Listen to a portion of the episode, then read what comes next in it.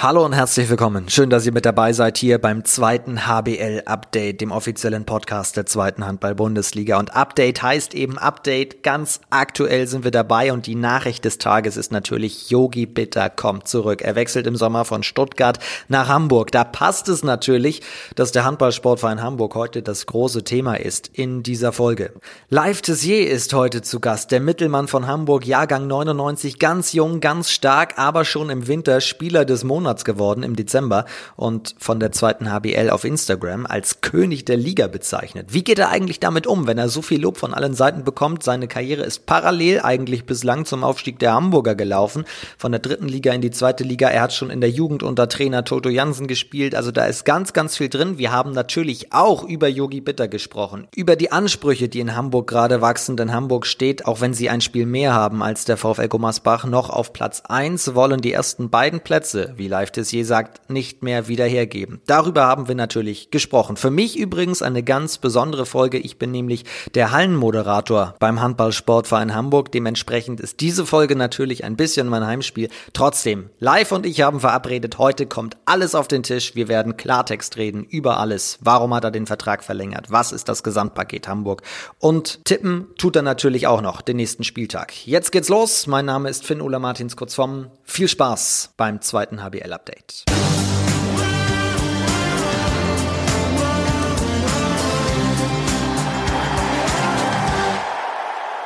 Moin live. Grüß dich, mein Lieber, moin. Schön dich zu sehen bzw. zu hören. Du bist nicht zu Hause, sehe ich gerade. Du bist auf der Geschäftsstelle. Ich bin auf der Geschäftsstelle. Ich habe mir hier einen Raum geschnappt. Ähm, kurz nach dem Training war das so nur möglich, ja. Für die Verhältnisse dieses Podcasts, muss ich sagen, ist es noch relativ früh. Es ist mein erster Kaffee gerade an diesem Montagmorgen, aber nicht ganz früh für dich. Während ich gerade meinen ersten Kaffee trinke, Hast du schon eine Trainingseinheit hinter dir? Was hast du gemacht? Ja, wir hatten, hatten Krafttraining jetzt morgens. Äh, da können wir von 8 bis 10.30 Uhr ist unser Athletiktrainer da. Ähm, jetzt habe ich jetzt die 8 Uhr Einheit gewählt, dann kann man noch ein bisschen was machen am Tag. Gerade für die, die Uni haben, ist das ganz schön. Ähm, ja, und heute kann ich dann mit dir aufnehmen, schon so früh. Von nichts kommt nichts. Von nichts kommt nichts, das ist klar. Du sagst es, du sagst es. Man muss aber auch sagen, man sieht es auch, oder? Du bist ganz schön auseinandergegangen in letzter Zeit, muskeltechnisch gesehen. Wie, wie viel wiegst du mittlerweile? Äh, ich stehe mittlerweile jetzt wieder bei, bei 90 Kilo. Ja. Was ist deine Zielsetzung? Wo willst du mal hin?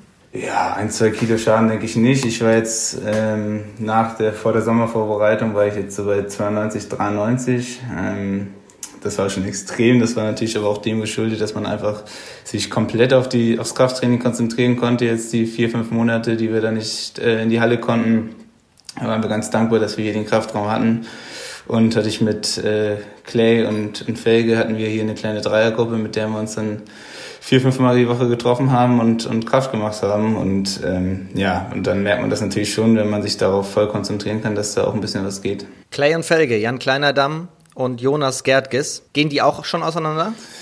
Äh, Clay war immer schon, hatte immer schon ein bisschen mehr auf dem Rippen. Äh, Felge hat auch ordentlich zugelegt, aber ich glaube, ähm, bei beiden hat man auch schon die deutlichen Unterschiede gesehen. Ja. Heute soll es aber tatsächlich nicht nur um Krafttraining gehen. Es soll ja vor allem um Handball gehen und um die Aktualität vom Tage. Wir wollen über dich und deine Karriere so ein bisschen sprechen, die ja noch sehr, sehr jung ist und trotzdem hast du schon sehr viel erlebt. Und ganz vorneweg schauen wir aber natürlich auf das, was so passiert ist. Hamburg hatte spielfrei, deswegen konntest du dich ganz entspannt zurücklehnen. Hast du ein bisschen Handball geschaut am Wochenende? Ja, wir waren tatsächlich nach dem Training in der Kabine noch ein bisschen da und, und haben die 1930 Spiele gesehen am Wochenende, ja, am Freitag. Was fandst du denn aus deiner Sicht als spannendstes Ergebnis? Was hat dich vielleicht auch überrascht? Ja, da muss ich glaube ich schon sagen, die Deutlichkeit, mit der mit der Schwartau gegen Hamm gewonnen hat, ähm, hätte ich jetzt nicht so unbedingt erwartet. Ähm, man weiß natürlich, Schwartau, das haben wir auch gemerkt, äh, bei in, in Lübeck ist schon schwer zu spielen, aber ich glaube, ähm, in der Deutlichkeit habe ich das jetzt nicht erwartet gegen Hamm. Aber ich meine, wenn Klockmann da 20 Dinger hält, ähm, ist das auch wenig verwunderlich, dass der Hamm Probleme hat. Ja. Wenn über die Tabellenspitze gesprochen wird, dann spricht man natürlich gerade über euch, aber auch logischerweise über Gummersbach und sagt, Achtung, passt mal auf, ob Tussen Lübbecke noch hinterherkommt. Aber der VfL ist ja auch direkt drunter. Findest du auch Schwartau stabile Saison im Grunde? Auswärts ein bisschen schwächer, aber im Grunde, weil sie so dicht dran sind, ein bisschen deswegen auch unterm Radar? Würde ich schon sagen. Also ich glaube, vor der, also vor der Saison, glaube ich, war ich schon so weit, dass ich sagen würde, Schwartau gehört auf jeden Fall zum erweiterten Favoritenkreis. Ähm, meine, ähm, beim Start war das jetzt nicht so optimal gelaufen für die mit ein, zwei Niederlagen. Aber die haben sich stabilisiert, haben, haben eine super Truppe. Auch viele, die jetzt schon länger dabei sind. Ähm, und ich glaube, Schwarter und auch, da muss man auch sagen, mittlerweile Dormagen haben sich da im erweiterten Kreise an der Spitze äh, festgesetzt. Ja, auf jeden Fall. An diesem 18. Spieltag auf jeden Fall hat Schwartau 23 zu 19 gegen Hamm gewonnen. Fast noch ein bisschen niedrig, wenn man bedenkt, dass es nach einer Viertelstunde schon 10 zu 3 stand. Dann sind am Ende 23 zu 19 Tore wieder relativ wenig. Aber wie, wie du sagst, Klockmann hat den Bus geparkt. Klockmann hat den Bus geparkt. Elb Florenz gewinnt in Bittigheim. Auch nicht ganz unrelevant, denn Bittigheim ist euer nächster Gegner. Äh, genau, ich glaube, äh, das Spiel haben wir auch zusammen geguckt. Ähm ja, wir haben, glaube ich, gemerkt im Spiel davor, was Elflorenz für ein unangenehmer Gegner sein kann, auch auswärts. Ähm, haben eine gute Truppe. Ähm, und Bietigheim ist, glaube ich, nicht so in die Saison gekommen, wie sie es vorgestellt hatten. Kam da jetzt immer besser rein. Das war echt ein gar nicht schlechtes Spiel. Aber ähm, Elflorenz hatte dann ein bisschen das Spielglück, was sie gegen uns nicht hatten am Ende. Wenn wir über die Spitzengruppe sprechen müssen, müssen wir auch den TSV Bayer Dormagen mit reinziehen. Hat auch wieder gewonnen, hat Eisenach besiegt und ist Fünfter, hat aber sogar ein Spiel weniger als Lübeck. Also insofern, da, da ist doch noch relativ Verschiebung möglich. Auf jeden Fall, auf jeden Fall. Und ich glaube, jetzt gerade in den kommenden Wochen ähm, sind viele Spiele, ich glaube, wir haben auch viele Spiele gegen die Top-Teams oben und ähm, ja, da wird es da wird's spannend zu sehen sein, wie sich danach die Tabelle entwickelt. Wir müssen an dieser Stelle aber einmal stark gute Besserung wünschen für Martin Jutz Basic. Der hat sich nämlich beim Sieg gegen Eisenach schwer am Finger verletzt, hat sich eine Fingerkuppe abgerissen, ist ins Krankenhaus gekommen. Wir drücken ganz fest die Daumen. Gute, gute Besserung, dass er sich gut erholt und dann hoffentlich bald wieder fit auf die Platte kommt. Das ist ganz, ganz wichtig. Ihr habt 16 Spiele absolviert. Gummersbach, Lübecke, Lübeck 15, Dormagen 14. Das ist noch nicht mal die Hälfte von allen. Trotzdem hat man die ganze Zeit schon das Gefühl, so langsam geht's auf die Zielgeraden, wir sind in der Rückrunde, sind wir im Grunde noch gar nicht, wenn man diese Statistik mal nimmt. Wie, wie schafft man das vom Kopf her, sich zu, sich klar zu machen, da ist noch ein verdammt langer Weg zu gehen. Wir haben noch relativ wenig gespielt. Ja, du sagst es, es ist schon komisch, wenn du jetzt guckst, dass wir im, im Februar sind und äh, Mitte Februar sind und noch nicht mal die Hälfte der Spieler haben, weil das ja sonst normalerweise schon war, dass du im Dezember schon das erste Spiel der Rückrunde oft hattest. Ähm, aber ich glaube, wir haben, also ich kann jetzt natürlich aus, nur aus Hamburger Sicht reden, aber ich glaube, wir haben auch gesehen im, im Dezember, dass es ähm, super laufen kann bei uns, wenn du, wenn du auch viele Spieler hast. Ähm, ist dann eine Frage der Belastungssteuerung und, und des Kaders, äh, der Tiefe des Kaders. Ja, aber es ist, du sagst es, es ist schwer, es wird ein langer, langer Weg noch und ähm, das kann ich dir versichern, dass hier noch niemand daran denkt, äh, dass schon irgendwas entschieden ist. Ja, auf jeden Fall. Gleiches gilt für unten, wenn wir schnell auf die Tabelle schauen. Hamm Westfalen jetzt 15. 11 Punkte, hat natürlich auch erst 13 Spiele absolviert, also noch deutlich weniger. Ganz unten stehen Konstanz, Emstetten und Fürstenfeldbruck. Emstetten, das, das direkte Duell bei den Münchnern gewonnen hat, oder im Vorort von München sozusagen, bei Fürstenfeldbruck. Gummersbach gewinnt in Konstanz 37 zu 30. Ist es jetzt eigentlich schon das Fernduell, dass man als erstes in Hamburg sozusagen auf die Tabelle schaut und guckt, was hat Gummersbach gemacht? Äh, nee, tatsächlich nicht. Ähm, das ist, glaube ich, der klassische, Profi, äh, klassische Spruch, äh, wir gucken auf uns, aber es ist tatsächlich so, ähm, ich glaube, wenn wir jetzt äh, anfangen würden, noch, du sagst es eben, die Hälfte der Spiele sind noch nicht mehr gespielt, da anfangen würden zu hoffen, dass jetzt hier der eine oder andere verliert, ähm, das wäre falsch. Ich glaube, wenn wir unsere Hausaufgaben machen, gerade jetzt in den nächsten Wochen, ähm, können wir dann mal Ende März, können wir mal auf die Tabelle gucken und äh, wissen, was da, was da geht bei uns. Aber Stand jetzt ist es einfach nur wichtig, dass wir uns ähm, ja, heute auf Bietigheim konzentrieren und ähm, möglichst viele Punkte sammeln einfach. Ja, es ist ja wirklich von den Namen her eine sehr klangvolle Woche. Mittwoch das Spiel gegen Bietigheim, am Wochenende äh, kommt TuS in Lübbecke und das alles zu Hause. Ist es eigentlich mit der ja, entspannteste Monat, nachdem es im Dezember, November ja nur hin und her ging, zu Hause, auswärts, unter der Woche und so weiter und jetzt plötzlich einen Monat lang vier Heimspiele am Stück. Ja, ich glaube, ich glaub, da sind wir alle ganz glücklich mit. Ähm, ist natürlich dem geschuldet, dass einige Spiele verlegt wurden und das ist äh, äh, ja vom Spielplan her einfach äh, glücklich lag für uns. Aber ich glaube, dass wir jetzt hier mal uns konzentrieren können, hier in Hamburg zu bleiben und ähm, ja die Heimspiele zu haben, auch wenn es ohne Fans ist, ähm, ohne die Reiserei. Das ist schon ganz schön, um wieder reinzukommen nach der langen Pause. Das war der Blick, der schnelle Blick auf den 18. Spieltag. Jetzt soll es natürlich um dich gehen, um den Weg des Handballsportverein Hamburg hier im zweiten HBL-Update. Und da starten wir aber natürlich auch mit der Aktualität vom Tage.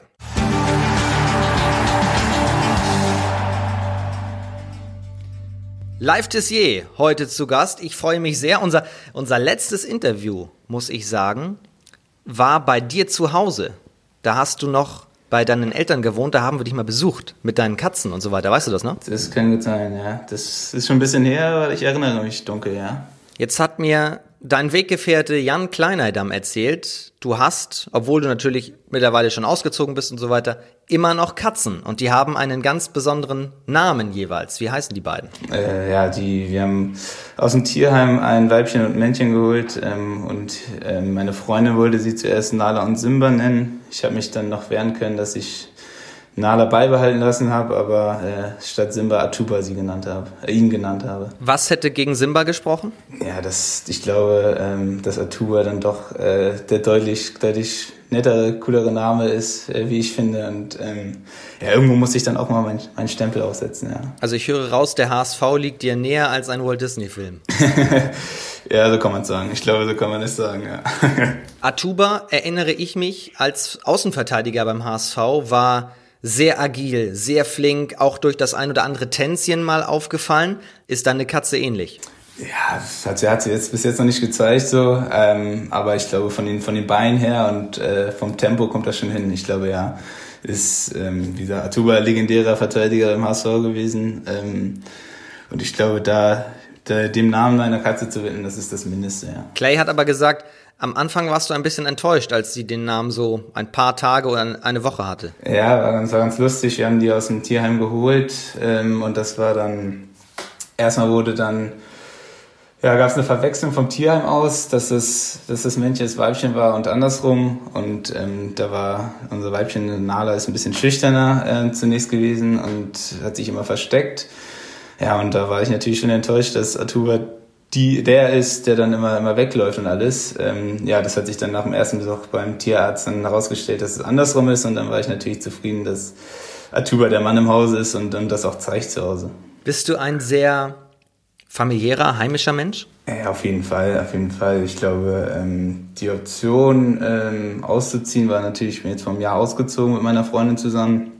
Ich habe das aber ja, relativ lange, lange rausgezogen. Ähm, meine Freundin war da die treibende Kraft, weil ich einfach ähm, zu Hause weiß, was ich habe und ähm, ich glaube, das kennt jeder, der bei, bei seinen Eltern wohnt, ähm, das einfach schon viele Vorteile mit sich bringt. Aber ich glaube, ähm, im Nachhinein muss ich sagen, der Schritt war super. Ähm, ich bin sehr zufrieden, so wie es ist momentan. Und ähm, allein schon vom Weg, den ich jetzt mittlerweile habe. Ich bin vorher die ganze Zeit durch ganz Hamburg gefahren und wer weiß, wie es durch Hamburg ist. Der weiß, dass man da auch gerne mal äh, eine Stunde fährt. Ähm, das, ist, das ist ein bisschen länger. Jetzt fahre ich nur keine zehn Minuten zum Training. Haben, haben eine schöne Wohnung zusammengenommen und ja, sind rundum glücklich hier. Dieses heimische, familiäre Gefühl hat es auch dich dazu bewogen, den Vertrag jetzt beim Handballsportverein Hamburg zu verlängern, dass du gesagt hast, okay, einmal ausziehen reicht, da bleibe ich jetzt? Oder was führte dazu? Ja, ich hätte, ich hätte wenig Lust, nach einem nochmal wegzuziehen. Nee. Ähm, es war, es muss ich ganz ehrlich sagen, es war, war keine leichte Entscheidung. Ähm, Im Endeffekt muss ich aber sagen auch, dass das Umfeld hier, das ich hier habe, was ich hier vorfinde, äh, eine riese Rolle gespielt hatte. Ich glaube, dass jeder, der in Hamburg hier ein bisschen näher am Verein ist, weiß, wie das ist. Man sagt das immer so leicht, das ist ein familiäres Umfeld, aber ich glaube, auch mit den Fans und mit, mit dem ganzen Drumherum hier sind alle gewachsen aus der dritten Liga raus, wenn nicht sogar schon aus der Oberliga raus. Und ähm, ja, ich habe, wie gesagt, mit Toto aus der A-Jugend raus bin ich schon gekommen. Ähm, Sebastian Freck, unser Geschäftsführer, war damals Co-Trainer in der A-Jugend. Ähm, man kennt hier alle. Ähm, also die Argumente für Hamburg, also gerade meine Familie ist, äh, ist in der Nähe. Ähm, wir haben hier eine super schöne Wohnung in der Nähe der Halle und da muss ich sagen, war im Endeffekt auch zu gepaart mit der sportlichen ähm, äh, Perspektive. Ich glaube, wir werden es gleich nochmal thematisieren, was da nächstes Jahr kommt. Ähm, muss ich gesagt, muss ich sagen, das war einfach hier das Rundum-Paket, ähm, was mich überzeugt hat diesen Weg, den du gerade angesprochen hast und dieses Gesamtpaket, so hat es auch Lukas Ossenkopf bei seiner Vertragsverlängerung ja ausgedrückt, das Gesamtpaket Hamburg stimmt einfach, hat er gesagt. Das wollen wir gleich mal nachzeichnen und ein bisschen euch zu Hause auch näher bringen hier in diesem Podcast. Aber ich habe gerade angesprochen, wir müssen mit der Aktualität mal beginnen vom Tage. Yogi Bitter kommt. Großer Wirbel in den letzten Wochen, große Diskussionen, sie sind endlich vorbei. Es ist klar, Yogi hat auf Instagram gesagt, ich komme nach Hause. Wie, wie geht's dir damit? Freust du dich? Bist du gespannt? Oder wie, nimm uns mal mit in deine Gefühlslage. Ja, ich glaube, ich, ich meine, ich, ich jetzt äh, speziell als, als einer, der in Hamburg groß geworden ist, ähm, auch beim HSV viel war, ähm, in der Sporthalle Hamburg oder in der Barclaycard Arena noch, ähm, das ist eine riesen Nachricht. Ich glaube, momentan würde ich jetzt sagen, stand jetzt der beste deutsche Torhüter. Und dass der nach Hamburg äh, kommt, ist ein, ist ein riesen Ausrufezeichen an den Verein, an die Mannschaft auch. Ähm, hoffentlich wird uns das noch beflügeln und ähm, ja, ich glaube, wir können einfach sagen, dass wir uns einfach riesig freuen darauf, dass er sich für uns entschieden hat. Yogi Bitter kommt im Sommer. Jens Fortmann ist schon da. Wie ist der neue Keeper in euren Reihen? Wie habt ihr ihn integriert? Ähm, ja, ich glaube jetzt, das ist heute Montag. Am Freitag hatte er sein erstes Training. Ähm, ja, macht einen super sympathischen Eindruck. Ähm, ganz entspannter Typ. Ich glaube, da, da wird es keine Probleme geben in der Integration. Wir hatten auch äh, Freitag nach dem Training schon ein kleines Kabinenfest. Ähm, da war er schon dabei und ich glaube, ja, es, ist, es liegt jetzt an uns, dass er sich hier wohlfühlt, aber ich meine, in der Mannschaft ist es relativ einfach, äh, sich einzufinden und ähm, ja, so wie ich ihn jetzt bis jetzt erlebt habe in den beiden Trainingseinheiten und äh, nach und vor dem Training, ist das ein Typ, der, der jetzt auch keine großen, großen Aufstände macht ähm, und äh, sich super einfügen wird. Und ich glaube auch, und das hoffen wir natürlich, haben wir uns auch von dem Wechsel, dass er uns dann noch in den entscheidenden Momenten auf der Platte helfen würde. Viele Spieler haben jetzt ihren Vertrag verlängert. Du bist einer von ihnen, aber wenn wir mal auf die Position Torwart genauer schauen, fällt ja schon auf, das ist jetzt, wenn wir dritte Liga nehmen, zweite Liga zusammenpacken, der achte Torhüter, wenn du dich auf der Platte umdrehst, oftmals hinten ein neues Gesicht oder ein altbekanntes. Macht's das für dich eigentlich schwieriger? Gab ja, wenn man das medial mal betrachtet, bisschen Kritik daran, dass da nicht so viel Kontinuität herrscht auf der Position.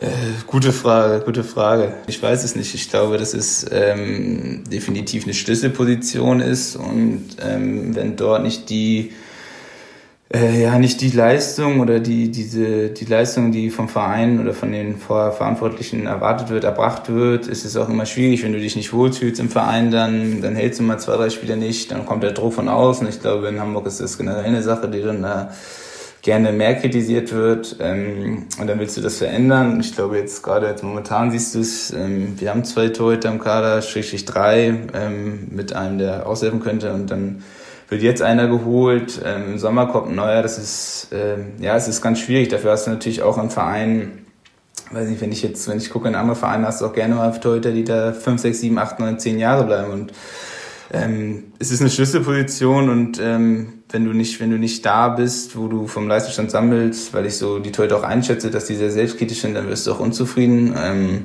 ja, und bis du dann in der Spirale drin wird, ist, glaube ich, ganz schwer, sich da rauszuarbeiten. Nichtsdestotrotz muss ich sagen, ähm, würde ich nicht sagen, dass wir hier in Hamburg äh, ein Torwartproblem haben oder hatten. Was ja tatsächlich teilweise irgendwo mal zu lesen war, glaube ich, in den, in den letzten Tagen. Genau, das, das sehe ich nicht. Also ich glaube, wir sind, wir sind Stand jetzt auf dem ersten, schrägstrich zweiten Platz äh, in der zweiten Liga und haben uns von der dritten Liga dahin gekämpft und ähm, das wäre nicht ohne die entsprechende Torhüterleistung äh, gegangen. Und ähm, darum muss man da auch nochmal sagen, auch wenn jetzt was getan wurde an der Torhüterposition, ähm, ähm, war es von der Mannschaft aus, glaube ich, da kann ich im Namen der Mannschaft reden, dass wir nie sagen würden, dass wir äh, Mangel Torhüterleistung hatten.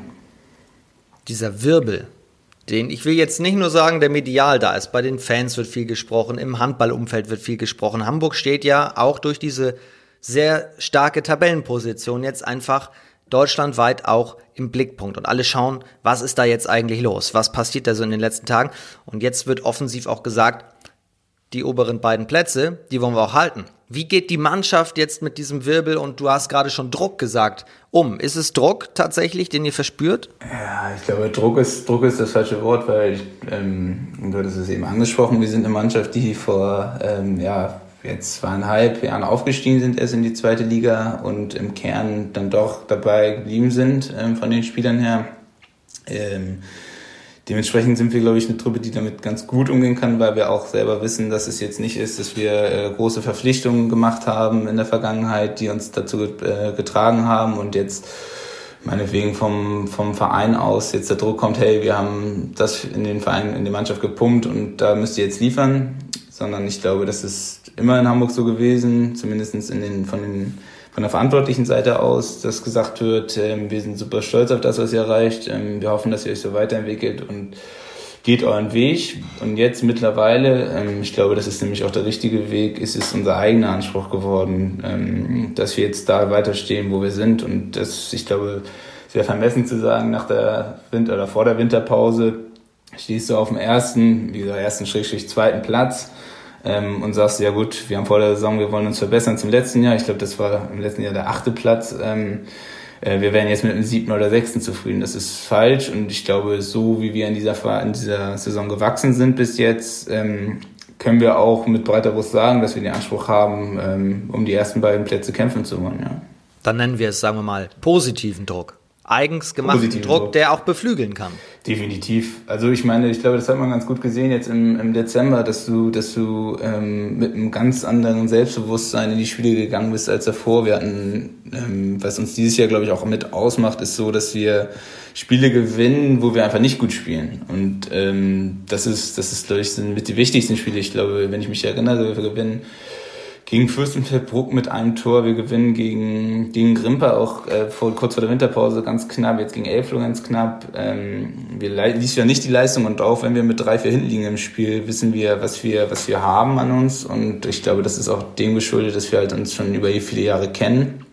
Äh, wissen wir, was unsere Stärken sind und was wir ja, einfache Kniffe ähm, wir, wir dann, dann nutzen können, um wieder da rauszukommen. Das ist äh, eine Sache, die ganz momentan äh, ganz viel wert ist. Und da hoffen wir natürlich wieder reinzukommen, diesen Flow der jetzt im Februar. Der ganze, na, ich sag mal, mediale Hype so ein bisschen in, in Handballkreisen und die große Aufmerksamkeit, die geht ja jetzt auch äh, in Richtung Live Tessier. Du wurdest im Dezember zum Spieler des Monats in der zweiten HBL gekürt. Instagram auch gleich übrigens noch ein Thema. Du hast gar keinen Insta-Account, aber die, du wirst es wahrscheinlich mitbekommen haben. Du wurdest auch als König der Liga betitelt in diesem, in diesem Post. Du, du wirst gefeiert, du spielst fantastisch. Die Vertragsverlängerung wurde hier in Hamburg wirklich auch ja von uns zelebriert. Das muss man ganz einfach so sagen, weil wir uns sehr freuen. Aber auch wenn wir dich als bodenständigen Typ kennen, wie bleibt man da eigentlich bodenständig, wenn plötzlich jeder einen so über den Klee lobt und sagt, der Mann, der wird bald erste Liga spielen, egal was in Hamburg passiert. Ja, ich glaube, ich glaube, da wären wir wieder beim Thema Umfeld. Ähm, da ist das Umfeld ganz wichtig und ich glaube, äh, wenn du hier in Hamburg oder beziehungsweise in der Mannschaft versuchst, ähm, ja, abzuheben oder, oder irgendwelche Star-Allüren, ähm, was ich, wo ich mich auf gar keinen Fall sehe, an Tag legst, dann wirst du mal ganz schnell auf den Boden geholt hier. Ähm, das ist, das ist, damit beschäftige ich mich nicht und das ist auch nicht Thema in meinem, in meinem Alltag ähm, ja, es ist, ist eine schöne Anerkennung, dass man merkt, ähm, ja, das, was man tut, wird, wird wertgeschätzt, ähm, auch in der Liga. Ich glaube, wenn ich gucken würde, wenn ich jetzt mich vergleichen würde, Anfang äh, vor zwei Jahren, als wir aufgestiegen sind in die zweite Liga, ähm, wo ich, wo ich noch nicht, ja, natürlich noch nicht die Leistung gebracht hat und wo die Anfähereien einen auch natürlich ganz anders wahrnehmen. Ähm, und zum Vergleich zu jetzt ist das schon ein Riesenunterschied. Ähm, aber ich glaube, wie gesagt, ja, wenn ich, wenn ich zu Hause bin bei der Familie oder zu Hause in der Wohnung bei meiner Freundin, ähm, dann, dann ist davon nichts zu spüren, weil ich auch einfach ähm, ja, weiß, dass es ähm, alles im Sport äh, vergänglich ist. Wenn ich jetzt drei Spiele in Folge schlecht äh, spielen würde, würde ich auf der Bank sitzen und das, das wäre auch okay. Und ähm, ich bin froh, dass ich Stand jetzt der Mannschaft helfen kann, dass wir da stehen, wo wir stehen ähm, aber weiß natürlich auch, dass es ähm, nichts bringt, sich darauf auszuruhen und äh, versuche natürlich weiterzumachen. Wie würdest du dein Handballspiel selber beschreiben? Was ist Live Tessier für ein Handballer? Puh, gute Frage, gute Frage. Ich würde, ja, es ist schon, ja, ich würde, würde wahrscheinlich sagen, dass es viel auf, auf Kleingruppe 1-1 und, und schnelle Beine ausgelegt ist, weil ich einfach die anderen Möglichkeiten nicht habe. Ich habe jetzt nicht ähm, den besten Wurf. Ich habe nicht das, äh, habe natürlich nicht die Größe offensichtlich ähm, und ähm, muss dies irgendwie anders kompensieren. Und dann hoffe ich, ähm, das klappt stand jetzt auch ganz gut, dass mit ja, schnellen Beinen, äh, kleinen Bewegungen, ähm, gerade im Inblock gegen die oftmals 1,99, 2 Meter großen Abwehrspieler zu zeigen und ähm, da irgendwie die Vorteile zu schaffen. Aber ja, ich weiß, ich weiß, dass es schon ähm, nicht, nicht normal ist, wie ich spiele. Martin Schwalb hat letzte Woche im Livestream der Übertragung gegen Dresden gesagt oder immer wieder auch herausgestrichen, dass es deine Übersicht ist auf dem Feld. Er hat jetzt nicht das Wort genannt, das mir sofort in den Kopf gekommen ist, aber Röntgenblick ist das, das dich so ein bisschen auszeichnet. Du weißt immer genau, wann, wohin der Ball kommen muss. Wie erarbeitet man sich den oder ist der angeboren, dieser Röntgenblick? Ja, ich, ich, könnte, ich könnte dir jetzt erzählen, dass ich das lange trainiert habe, aber ich glaube, das ist tatsächlich eine Sache, die hast du oder die hast du nicht. Und äh, kann man sich eventuell noch äh, von irgendwelchen erfahrenen Spielern abgucken oder ähm, beibringen lassen, aber ich habe jetzt nicht die Erfahrung gemacht, dass ich das irgendwie erlernt habe, sondern ich, ist eine Sache, wo ich sagen würde, ich habe eine ganz gute Über Spielübersicht, ähm, die sicherlich noch verbesserungswürdig ist, gerade in der Ausführung oftmals, aber ähm, ich glaube, das ist tatsächlich, da ist eine Sache, die, ich, die ist angeboren und die kann ich einfach ähm, Stand jetzt auch ganz gut einsetzen, ja. Das heißt, du bist schon als Handballer auf die Welt gekommen? Ich, ich habe auch ganz lange Fußball gespielt. Ich habe, oh, lass mich lügen, ich glaube, ich wurde von, mein, von meiner Mutter, äh, von meinen Eltern mit meiner Schwester zusammen ähm, zu den Minis beim Handball mitge mitgeschleppt. Ähm, habe mich auch die ersten drei Einheiten nicht getraut mitzumachen, habe nur auf der Bank gesessen, wurde mir erzählt. Ähm, dann irgendwann nicht getraut mitzumachen, damals noch bei meinem Heimatverein TVB Hamburg hier äh, aus, meinem, aus meinem Viertel. Ähm, dann irgendwann, aber weil ich auch immer auf dem, Fuß, auf dem, auf dem Schulhof äh, Fußball gespielt ähm, sahen meine Eltern ja keine andere Wahl, als mich auch mal beim Fußball anzumelden. Ähm, da habe ich dann auch, ähm, ich weiß nicht, ob ich seit ich sieben bin, ich glaube tatsächlich bis zur B-Jugend noch Fußball parallel gespielt, ähm, Handball natürlich immer nebenbei gelaufen und ähm, mich schlussendlich für den Handballgeschehen entschieden, ähm, obwohl Fußball tatsächlich mir auch super Spaß macht und auch relativ erfolgreich war, ja. Was hast du denn im Fußball gespielt? Da war ich äh, größtenteils äh, zentrales offensives Mittelfeld oder zum Ende hin sogar noch Stürmer. Und später hast du dich nur entscheiden müssen, aufgrund von zeitlichen Problemen, dass man sich halt irgendwann mal für eine Sache entscheiden muss? Auch, definitiv war das ein Teilaspekt. Ähm, ich war zum Ende hin beim Fußball auch nur noch bei den Spielen, weil der Trainer mich gefragt, ob ich das machen würde, ob ich noch zu den Spielen kommen würde. Ähm, trainieren war nicht mehr möglich, da war ich in der B-Jugend ähm, und ich glaube, ich weiß jetzt nicht, ob das zweites Jahr B-Jugend war, wo ich jetzt hier zum HSV gekommen bin oder zur A-Jugend, äh, war es natürlich schwierig, dann damals Toto als Trainer gekommen. In der A-Jugend wäre es natürlich Toto schwierig zu erklären, wenn ich da mal mit einem gebrochenen Knöchel vom Fußball komme. Hey Toto, äh, ja, ich wollte, wollte Fußball spielen und das hat nicht ganz so gut geklappt. Äh, dementsprechend war das einfach ähm, mit zwei Spielen am Wochenende nicht mehr möglich und ähm, ja, Stand jetzt würde ich auch sagen, die richtige Entscheidung. Das erklärt aber natürlich auch deine Affinität zu Namen wie Atuba. Ja, ja, klar. Also Fußball wird natürlich auch noch verfolgt. Wir gucken hier ganz gerne auch zusammen Fußball. Ähm, haben hier äh, mit ein paar Jungen aus der Mannschaft, äh, Felge Clay und zwei, drei extern, haben wir auch eine Champions League Gruppe, wo wir uns äh, vor, vor der Corona-Zeit, wo das noch möglich war, äh, gerne mal Mittwoch, Dienstag zusammengesetzt haben bei Clay in der Wohnung und, und Fußball geguckt haben. Ähm, ja, also ich, ich liebe immer noch Fußball und gucke es, gucke es regelmäßig und ja, ist ein klassischer Sport auf jeden Fall. Felge, also Jonas, kommt ja nicht aus Hamburg. Der kommt ja aus, sagen wir mal, Großraum Hannover, können wir, glaube ich, sagen. Äh, ja, das kannst du eben nicht so verklickern, aber ja, Großraum Hannover trifft ganz gut. Aus Winden. Ist er dann Hannover 96-Fan eigentlich, wenn er auch Fußballfan ist? Felge, Felge ist, also Felge ist auch ein, ein komischer Typ, der ist auch Bremen-Fan. Ähm, ja, ja, das ist. Was hast du jetzt gesagt? Ist, ja, ist, ist schwierig mit ihm, aber ähm, ich glaube, Clay und ich haben ihn dann schon ein bisschen an Hamburger Verhältnisse gewöhnt, ja.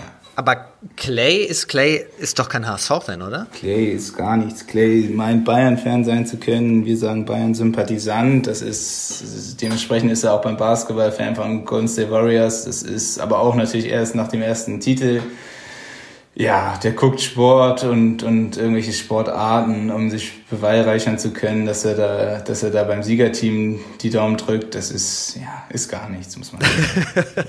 ich höre sehr, sehr viele kritische Worte daraus, aber du darfst es auch, ihr kennt euch ja auch schon ewig, oder? Wann sind Jan Kleineidam und Live Tissier eigentlich erstmals auf einer Handballplatte aufeinander getroffen? Boah, aufeinander getroffen ist eine gute Frage. Ich weiß nicht, ob wir uns schon in der C-Jugend, doch wahrscheinlich schon, auf jeden Fall schon in der C-Jugend äh, hatten wir das, das erste Spiel. Ich glaube, er ist da frisch zum HSV gewechselt, ich noch beim AMTV. äh, mit, mit Coco zusammen, Seko Koschka zusammen. Ähm, und dann ja, C-Jugend Hamburg, AMTV, damals noch AMTV die Vormachtstellung in Hamburg gehabt. Ähm, ja, und ab der A-Jugend äh, dann zusammen. Das führt zu einer langen Freundschaft. Auf jeden Fall, auf jeden Fall. Es ist ähm, natürlich auch dem geschuldet, dass man sich dann seit der A-Jugend mindestens vier, fünf Mal die Woche sieht ähm, und einfach auch außerhalb des Spielfelds viel zusammen macht. Ähm, wir haben ähnliche Interessen, auch ähm, wenn wir aus ziemlich konträren äh, äh, Vierteln kommen, Gegenden kommen, ähm, passt das einfach super. Und ich glaube, Jan, wer Jan kennt, der weiß, dass man mit dem, mit dem Spaß haben kann und sich auch gerne mal mit äh, oder über ihn amüsieren kann. Und tatsächlich, das hat äh, Clay mir jetzt erzählt, ihr startet ein wenig euer zweites Standbein gerade. Ihr geht plötzlich in die Modebranche. Äh, ja, du sagst es, wir haben, wir haben in der Corona-Zeit, ich hatte schon des Längeren die Idee, ähm, mal was in die Richtung zu machen, mal eine eigene Modefirma, Modelabel zu gründen. Ähm, dann habe ich das als zufällig, da waren wir zu mit Jari und, und Clay, Jari Brückmann, der bei uns äh, Social Media Guide ist beim, beim Verein. Da waren wir gerade im Kraftraum und da habe ich mal gesagt, hey, wie, wie sieht's aus, ob, ob die Lust hätten. Jari hatte dann die Idee ähm, mit dem mit, mit der also mit der, mit der, mit dem Aufbau und dann haben wir das gemacht. Wir haben jetzt entschieden dafür, dass wir ja, als Wortspiel Überzieher nehmen, für einen Pullover, den man überzieht, ähm, dann auch ein bisschen den Hampelbezug drin haben, Überzieher, ähm, mit Pullover, T-Shirts, ähm, da sind wir am Finalisieren, merken aber auch, dass es ja nicht so einfach ist, wie man, wie wir uns das vorgestellt haben, weil man sich natürlich um alles kümmern muss, ähm, um Firmenanmeldung, alles mit dem Finanzamt klären und dann Produktion und dass man sich da tatsächlich um alles kümmern muss. Aber ähm, ja, wir haben riesen Spaß daran und hoffen, dass wir Ende Februar äh, da tatsächlich starten können. Das heißt, Jari macht Social Media und die Webseite. Was sind deine Aufgaben? Ähm, na, er macht, er macht zwar Social Media und die Website ist er verantwortlich für, aber wir stimmen natürlich alles ab. Ähm, Claire und ich sind da natürlich auch eher für die Bereiche Koordination und Absprachen, auch gerade mit, mit der Produktion zuständig, auch das Finanzielle, das äh, kontrollieren wir dabei und ähm, ja, wir, es überlappt sich viel, weil wir jetzt keiner da jetzt dabei haben, der irgendwas perfekt kann, weil wir natürlich nicht die Erfahrung hatten in diesem in dem in dem Bereich, aber ähm, ja, wir fuchsen uns da ein bisschen rein und äh, das macht schon Spaß, gerade weil man jetzt in meiner Sicht äh, aus meiner Sicht da auch viele Aspekte des des Studiums einbringen kann. Überzieher, cooler Name, sehr cooler Name. Pullis und T-Shirts sagst du gibt es. Hoodies, T-Shirts, ähm, Caps. Caps machen wir auch mit, mit Kopfleger drauf, ähm, auch wieder ein Hamperbezug. ähm, ja, äh, wir sind am Anfang und, und gucken mal, wie es läuft. Ähm, aber das ist jetzt eine Sache, die wir eher aus Spaß, Spaß nebenbei machen wollen ähm, und träumen nicht davon, äh, dass wir da irgendwann von leben können. Wir ja, nur, nur ein schöner, schöner Nebensache, schöne Nebensache mal auszuprobieren. Ihr sollt ja auch im Verein bleiben, nicht, dass plötzlich das Modelabel so erfolgreich wird. Nein, bitte Ja, das wäre ein bisschen schwierig mit dem Vertrag, also, du sagst es. Auch wenn ich es euch natürlich wünsche, dass das sehr erfolgreich wird. Und, und, und wie ist das gekommen? Hast du schon immer auch mal, weiß ich nicht, nebenbei auf dem College-Blog ein bisschen gezeichnet und Dinge designt oh. und entworfen? Oder wo kommt diese Affinität her? Ja, Affinität würde ich nicht sagen, aber ich glaube, die, diese, das, der Spaß daran, Sachen zu entwerfen und, und ähm, ja, gerade da man, da man momentan Zeit hatte, einfach, muss man ja sagen, ähm, sich ein bisschen selber zu verwirklichen und da mal, mal ein paar, versuchen, ein paar coole Sachen zu, zu rauszubringen, ähm, die finde ich schon immer interessant, auf jeden Fall, aber ähm, dass es tatsächlich mal so wird, hätte ich nicht gedacht. Ähm, und so bin jetzt nicht, ich würde nicht sagen, dass ich extrem modeaffin bin. Ich achte schon darauf, was ich anziehe, aber ähm, das ist auch eher im, das, die Balance zwischen Gemütlichkeit und, und gutem Aussehen da auch wichtig, auf jeden Fall. Dinge entwerfen, Dinge designen, Achtung, mega Überleitung. Das gilt ja auch für dein Spiel. Du musst ja auch im Kopf haben, was passiert jetzt. Du musst den nächsten Angriff designen, sozusagen. Deswegen würde ich gerne mal deinen, deinen Weg im Verein nachzeichnen. Du hast nämlich schon gesagt, du kennst ja Toto schon aus der Jugend. Toto war schon vorher natürlich in der großen Arena, als du auf der Tribüne standst, unten auf der Platte. Du hast in einem Interview mal gesagt, damals habe ich Toto zugejubelt, plötzlich durfte ich von ihm trainiert werden.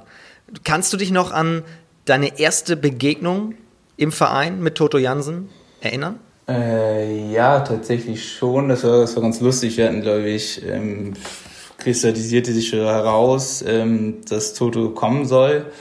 Ähm, war natürlich eine Riesensache damals für uns Jugendliche. Ähm, dann war noch nicht ganz klar, wer in der A-Jugend spielen wird überhaupt, weil das natürlich mit Übergang B-Jugend, A-Jugend, was, was vielleicht die jüngeren Jahre aus der A-Jugend, ähm, wer verbleibt da?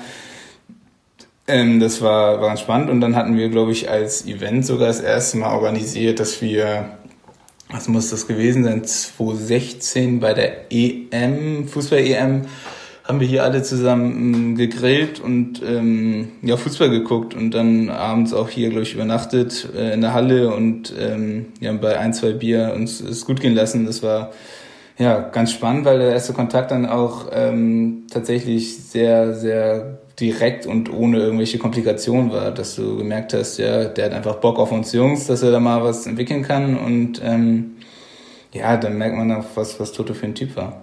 Was war denn für einer? Was ist der für einer? Was war für einer? Was ist der für einer? Es ist, ja, Toto ist ein ganz, also jeder, der ihn kennt, wird es bestätigen. Es ist ein ganz bodenständiger, ähm, familiärer Typ, der, ja, wenn es jetzt nicht im Spiel ist, ein ganz ruhiger Typ auch ist, der, der viel Rede mit einem, viel kommuniziert und ähm, viel Wert aber natürlich auch darauf liegt, dass man ähm, beim Fokus voll dabei ist beim Training und ähm, ich glaube, das passte ganz gut damals zu unserer A-Jugend auf jeden Fall. Ähm, und ähm, dementsprechend sieht man auch, ähm, dass er Gefallen an uns hatte. Ähm, ich glaube, wir haben fünf Spieler aus der damaligen A-Jugend sind jetzt schon fester Bestandteil bei uns äh, in, der, in der ersten Herrenmannschaft. Und ähm, ja, das wissen wir, glaube ich, auch, äh, dass das ohne Toto nicht möglich gewesen wäre in dem Maße.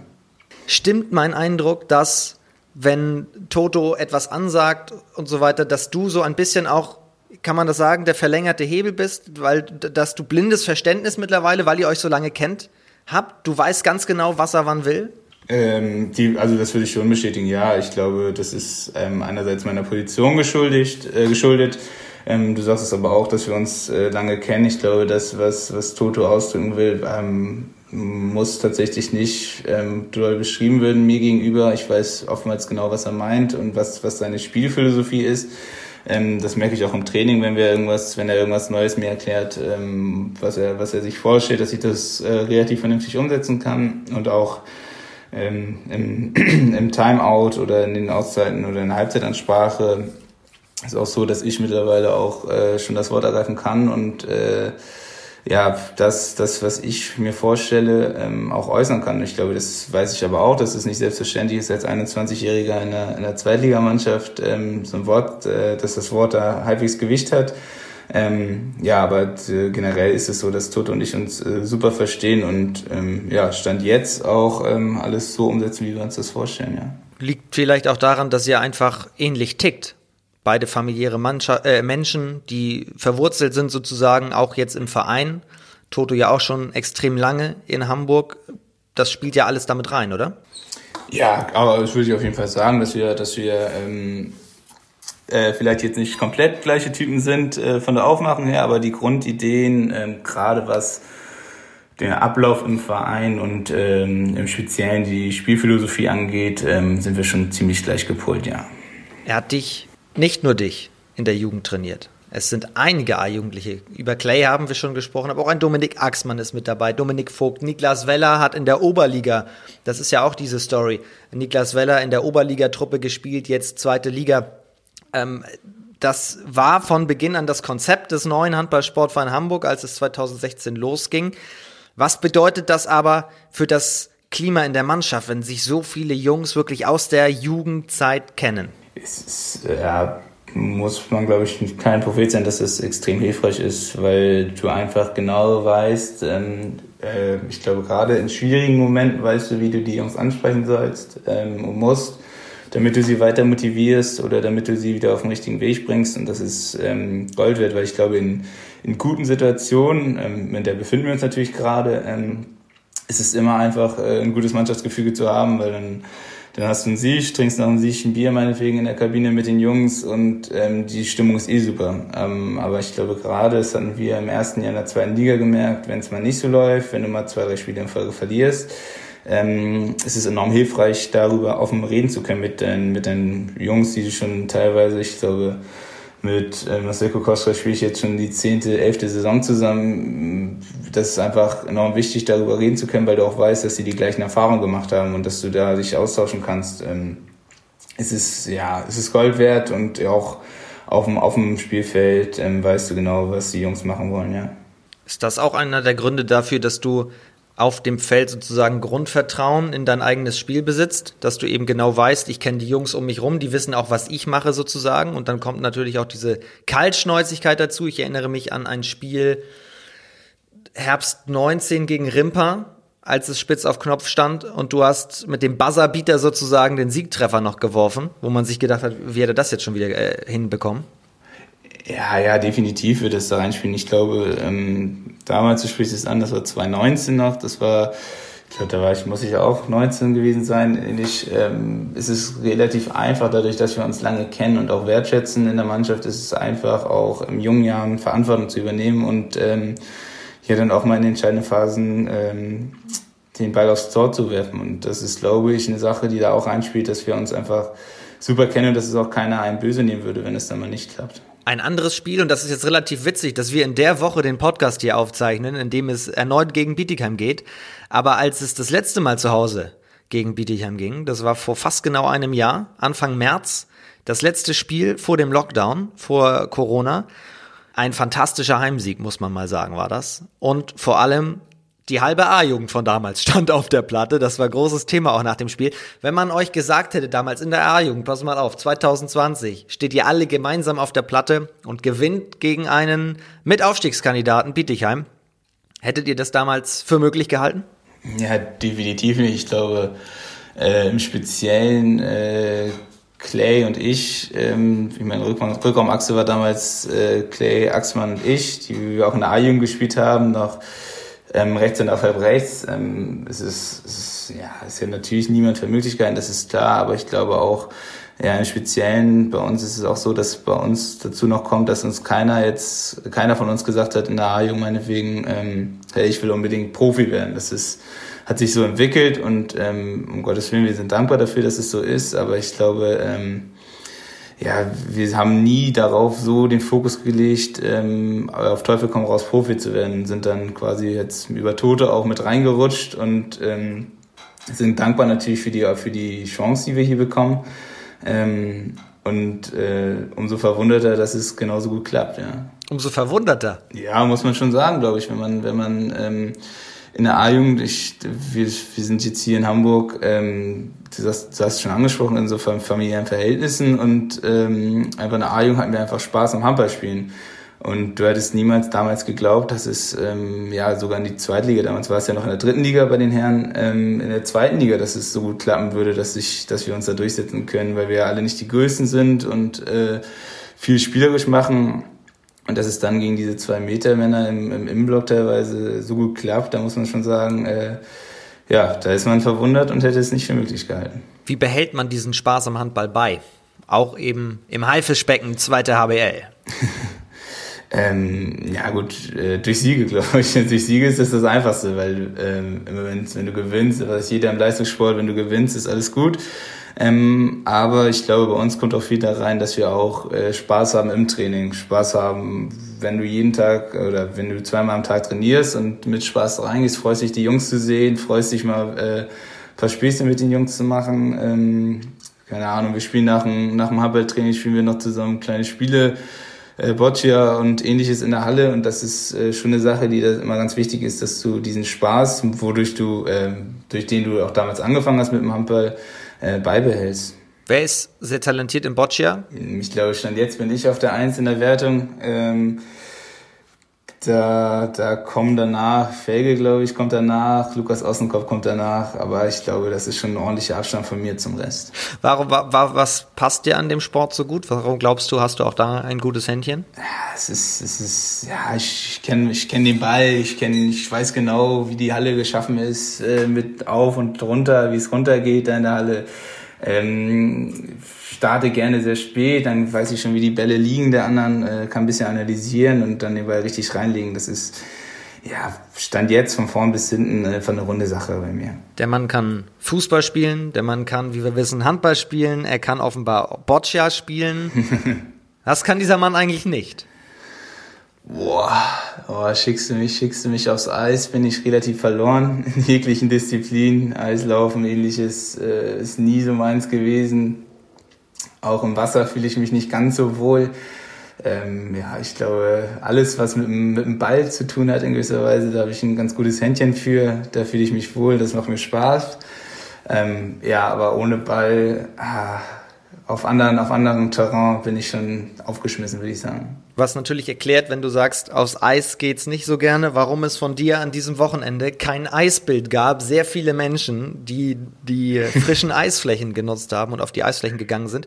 Es gab aber natürlich auch kein Eisbild, weil du kein Instagram hast. Warum bist du auf Insta nicht vertreten?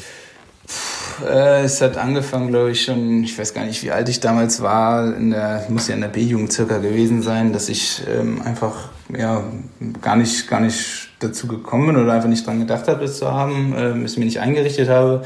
Äh, mein bester Freund damals auch nicht und dann haben wir irgendwann gesagt, hey, dann ziehen wir es durch, dann lassen wir das komplett und ähm, viele in der Mannschaft gerade die viel Instagram nutzen, sagen auch, das ist äh, eine sehr gute Entscheidung von mir. Ich glaube, das ist, ist, ist auch ganz gut, dass ich da nicht dabei bin, weil ja, ich glaube, ich bin, ich bin auch so genug am Handy und ähm, es, es tut mal ganz gut ähm, abzuschalten und ich muss dann jetzt nicht, ähm, du sagst es schon angesprochen, muss da jetzt nicht alles verfolgen, ganz genau, was da abgeht in der Liga. Ich erfahre das auch auf anderen Quellen und ähm, ja, ich finde es einfach ganz gut, ähm, ja, dann nicht, nicht vertreten zu sein, einfach dem geschuldet, dass ich dann ja ein bisschen weniger am Handy bin. Und weil man auch diesem ganzen Wirbel, über den wir vorhin gesprochen haben, aus dem Weg gehen kann? Ja, unter anderem, weil es mich auch, also ich kriege es natürlich auf anderer Weise mit, aber ähm, ja, es, es tangiert mich nicht wirklich, weil ich, wie ich, wie ich gesagt habe, es, ich weiß ganz genau, dass ich, wenn ich jetzt zwei, drei Spiele schlecht spielen würde, dass dieser Wirbel verfliegt, beziehungsweise in eine andere Richtung gehen kann. Und ähm, ja, der Sport ist schnelllebig. Ähm, die Momentaufnahme ist schön, aber da brauche ich jetzt nicht die Anerkennung aus den, aus den sozialen Medien, ähm, um, da, um da glücklich zu werden, sondern die Wertschätzung in der Mannschaft, aus dem Verein und aus dem Umfeld äh, reicht mir da tatsächlich.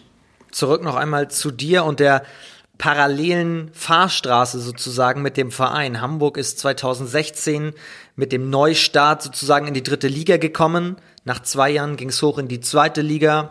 Jetzt steht ihr auf Platz 1 Schrägstrich Platz 2. Du hochgekommen nachher in die erste Mannschaft. Klar, der Aufstieg in die zweite Liga war eines der ganz großen Highlights. Ganz für dich persönlich, wenn du nur an einzelne Spiele denkst, vielleicht auch in der dritten Liga, was waren deine persönlichen Marks, deine Highlight-Marks? Ja, gute Frage. Also ich glaube, da sticht schon in gewisser Weise das allererste Spiel in der Alsterdorfer Sporthalle heraus. Ähm, damals, ich hatte, das müsste in meinem ersten Jahr in der A-Jugend gewesen sein, hatte ich das erste Spiel noch unter dem Trainer äh, Vortoto gemacht, unter Jens Häusler in Flensburg. Das haben wir verloren. Daraufhin wurde Toto Trainer der, der, der Herren äh, von der A-Jugend. Äh, zu den Herren ist er dann gekommen. Und im ersten Spiel als er vor Sporthalle hatten wir direkt gegen den ersten Altenholz gespielt. Ähm, hat Toto direkt, ich glaube, drei, vier von uns A-Jugendlichen mitgenommen haben auch viel gespielt und haben wir dann gewonnen. Ähm, ziemlich überraschend damals. Du noch auf der Spitze Richtig. der offensiven Deckung in der Schlussphase. Unter, unter anderem, genau. Und äh, ich glaube, das sticht da schon heraus, äh, einfach weil es dem geschuldet ist, dass wir das erste Spiel so in der, in der, in der also Sporthalle zu Hause hatten, mit, mit den Jungs direkt.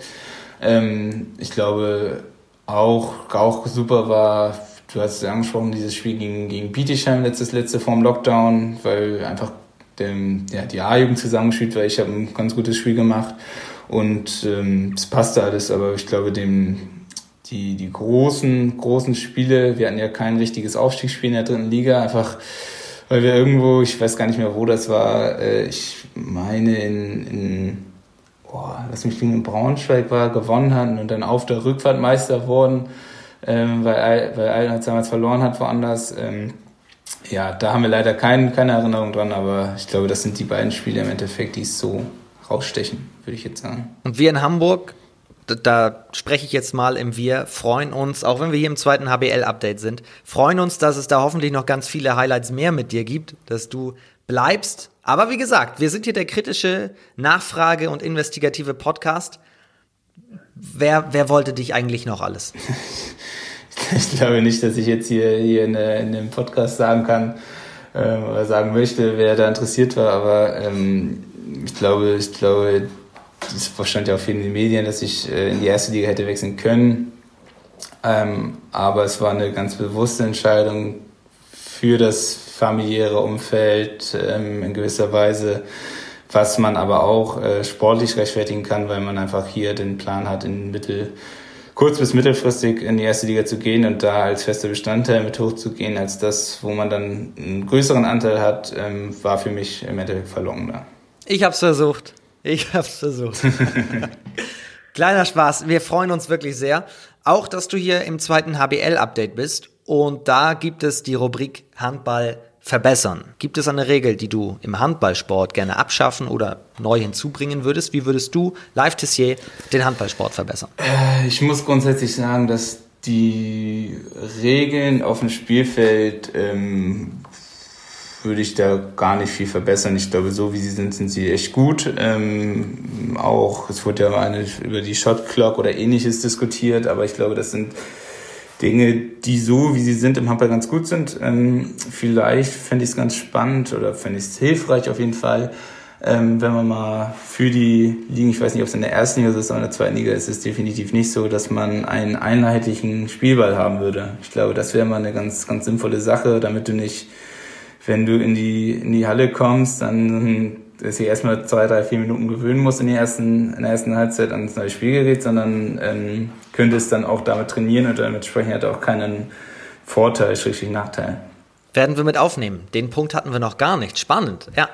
Jetzt kommen wir vom einheitlichen Spielball zum einheitlichen Tippspiel. Live Tissier tippt den 19. Spieltag.